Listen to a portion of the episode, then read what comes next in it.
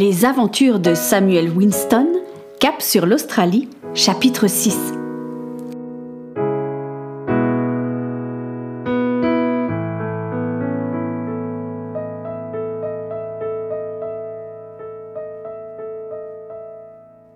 Lady Amelia détestait rester dans sa cabine. Celle-ci était si petite qu'elle avait l'impression de se retrouver dans une cellule de prison. Elle avait emporté avec elle plusieurs livres, mais dès qu'elle commençait sa lecture, le tangage du bateau la faisait dormir. Heureusement, elle pouvait aller dans le salon réservé aux officiers et aux capitaines.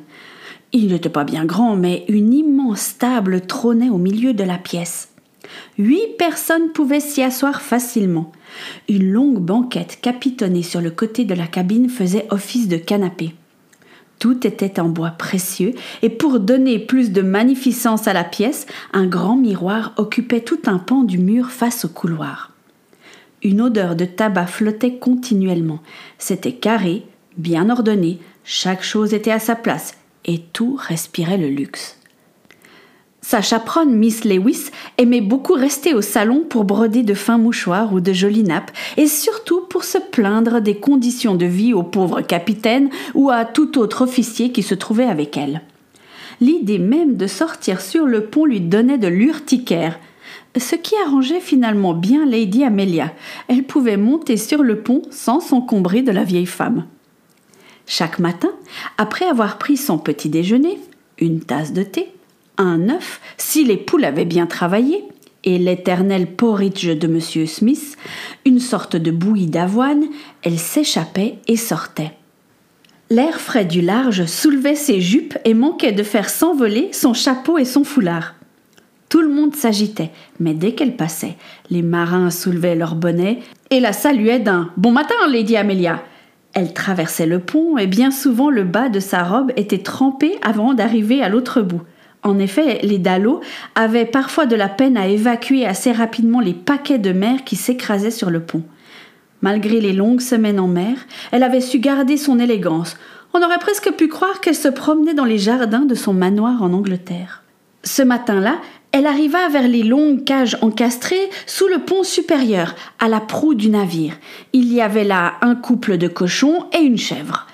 Lady Amelia aimait particulièrement la biquette qu'elle avait baptisée Miss Alberta.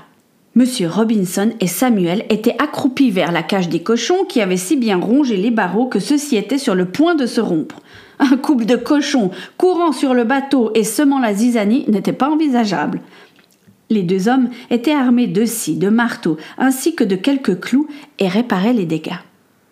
Bonjour, messieurs, salua aimablement Lady Amelia.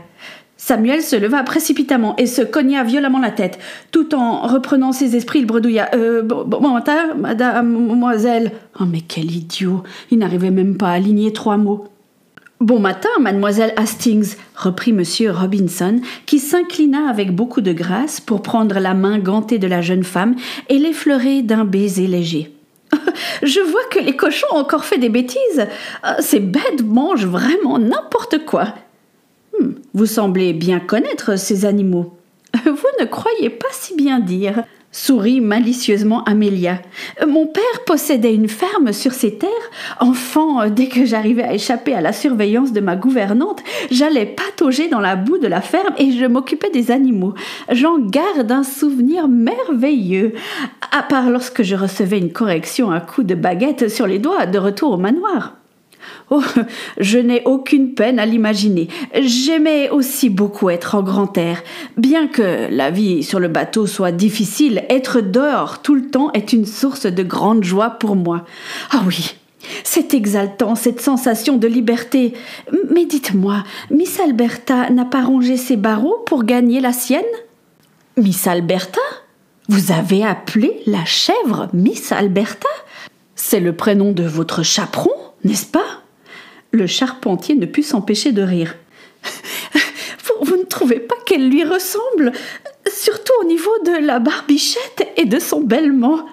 Oh, s'il vous plaît, euh, ne lui dites pas.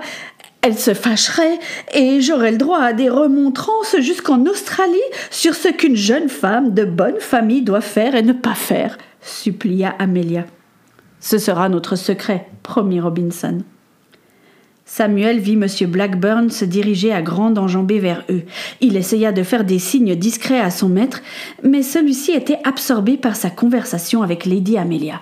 Madame Le quartier maître se mit au garde à vous. Il prit la passagère par le coude en lui disant Ne perdez pas votre temps à discuter avec des gens de basse condition. Il jeta un regard noir à M. Robinson et siffla entre ses dents. Vous êtes payé pour travailler, pas pour faire la conversation mondaine. Samuel aurait préféré disparaître dans la noirceur de la cale plutôt que de devoir affronter cet homme. Dès que le quartier maître ouvrait la bouche, le cœur de Samuel battait la chamade et une sueur froide lui coulait le long du dos. Lady Amelia essaya de se justifier, mais la poigne de l'officier était trop forte. Il l'entraînait déjà plus loin. Pfff Quel sinistre personnage Ne perdons pas de temps avec lui, pesta Robinson. Il s'agenouilla et marmonna comme pour lui-même. Ça devient de pire en pire. Samuel n'osa pas demander des explications. Le vent, entre-temps, s'était levé. Le bateau fendait les vagues. Le ciel à l'horizon se bouchait de plus en plus. D'un bleu profond, le matin, il virait au gris, voire au noir par endroits. Les matelots commencèrent à s'agiter. Monsieur Morgan, le capitaine, se tenait à la barre avec Monsieur Blackburn. Le capitaine regardait régulièrement avec sa longue vue l'étendue devant eux. Ils faisaient tous les deux de grands gestes de la main en montrant l'horizon. Monsieur Smith, qui avait rejoint Monsieur Robinson et Samuel, mit sa main en visière sur le front. Il semblerait que quelque chose d'énorme se prépare. Tu en penses quoi, Noah? Je pense que tu as raison, c'est pas bon. Euh, comment ça, c'est pas bon? Paniqua Samuel. Vu l'étendue de ce truc, on ne va pas y couper commenta M. Smith. Mais vous parlez de quoi? C'est une petite pluie, n'est-ce pas? Tenta de se rassurer Samuel. Non, pas cette fois-ci, mon garçon. La cloche du bateau commença à sonner. C'était l'appel pour se rassembler sur le pont. Il y eut une bousculade, et lorsque chacun fut arrivé, le capitaine fendit la foule pour se tenir à la poupe sur le pont surélevé.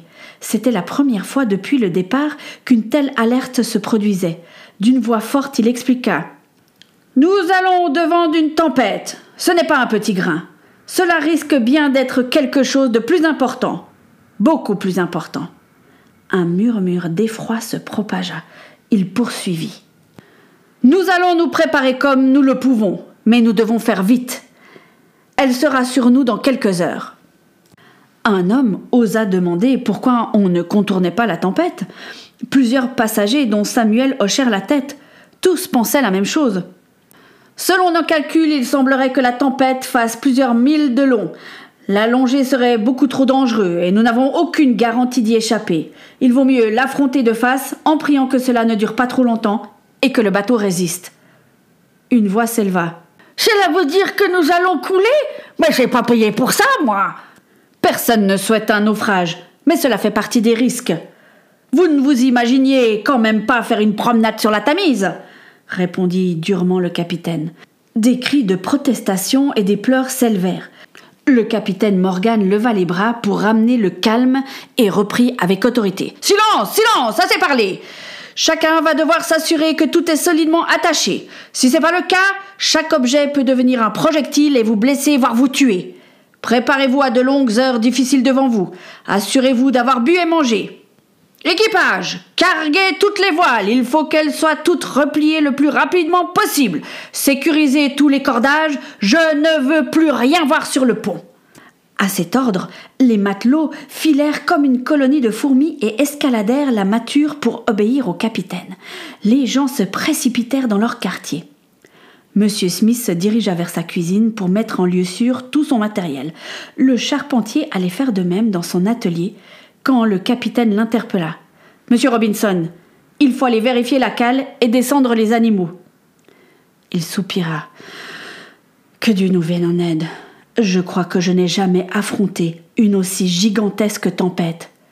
J'espère vraiment que le bateau tiendra. Nous n'avons pas le choix, n'est-ce pas, capitaine? Faisons ce que nous pouvons, et Dieu se chargera du reste. Le fait que le capitaine commence à douter ne rassurait mais alors pas du tout Samuel. Mais dans quelle galère s'était-il embarqué? Il aurait pu être dans son usine, sur le plancher des vaches, dans une vie monotone d'ouvrier. Non, au lieu de ça, il était prisonnier au milieu de l'océan, à se demander si demain, à cette heure-ci, il serait vivant. Ah, Elisabeth, il fallait qu'il la prévienne, il fallait qu'elle se mette en sécurité. Monsieur Robinson, je peux m'occuper des animaux et les descendre dans la cale? Euh, Tu es sûr que tu vas y arriver tout seul? Oui, oui, j'ai l'habitude des animaux, mentit Samuel. Mais il devait absolument aller dans la cale seul pour parler à Elisabeth. Il chercha une petite corde et commença par un des cochons qui grognait et se débattait. Sa première idée de lui glisser la corde autour du cou n'était pas une bonne technique. L'animal ne se laissait pas faire. Découragé, le garçon essayait de trouver une solution lorsqu'il se rappela des troupeaux de cochons qui étaient menés sur le port de Londres. Ceux-ci avaient les pattes arrière reliées à une cordelette, ce qui les empêchait de courir. Samuel coinça l'animal contre la cage et lui attacha les pattes de telle sorte qu'il puisse encore marcher. Finalement, le trajet sur le pont se déroula mieux que prévu. La descente dans les escaliers fut plus périlleuse. Il arriva tant bien que mal à l'entrepont. L'angoisse y était palpable et rendait l'air presque irrespirable. On pouvait entendre quelques sanglots retenus, mais personne n'osait briser le silence. Samuel ne s'arrêta pas et descendit encore plus bas. Il trouva un endroit pour attacher le cochon, qui n'avait pas cessé de grogner et couiner depuis qu'ils étaient dans la cale. Et il avait déjà perdu assez de temps. Il fallait qu'il descende encore un autre, puis une chèvre et des poules. Mais avant, il devait parler à son ami. Elisabeth Elisabeth, tu es où? Une tête ébouriffée apparut derrière les tonneaux. Que se passe-t-il? J'ai entendu beaucoup de cris. Mais que, fait ce cochon ici? Il y a une énorme tempête qui nous arrive dessus. Énorme comment? Mais comment tu veux que je le sache? J'ai jamais été pris dans une tempête sur un bateau. Ah, il paraît qu'on pourrait même couler. Quoi Mais c'est pas possible. Il est solide ce bateau, non?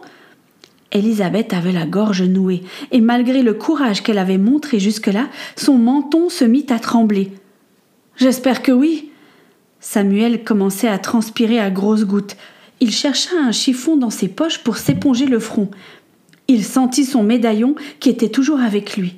Il le sortit et le caressa du pouce. Quand il l'ouvrit, il relut à la lueur de la lanterne Dieu protège. Oui, il a intérêt, pensa Samuel, mais aussitôt il regretta cette pensée. Qui était-il pour donner des ordres à Dieu? Elisabeth le regardait prête à pleurer.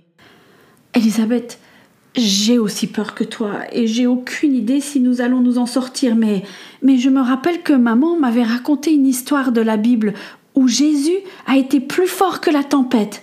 Moi je crois qu'il peut être plus fort que celle-ci. Après quelques secondes de silence, Samuel proposa. Nous pourrions prier, non? Oui, mais c'est toi qui pries. Dieu, aide-nous, protège-nous et sauve-nous. Amen. Euh, faut dire s'il te plaît S'il te plaît, Amen. Il fallait qu'il file et descende tous les animaux. Il serra son ami dans ses bras et lui promit d'essayer de la rejoindre dès que possible. L'autre cochon fut facile à descendre. La chèvre commença à lui mâchouiller ses vêtements gorgés de sel, et pour les poules, il les prit par les pattes, tête en bas, et les descendit presque aux pas de course dans la cale. Tout était prêt. L'attente commença. Le front noir s'approchait dangereusement. Tout devenait sombre, comme si la nuit avait décidé d'arriver plus tôt. Les premières gouttes de pluie s'écrasèrent sur le pont en bois et le vent commença à forcir. Chacun était confiné dans ses quartiers, la peur au ventre.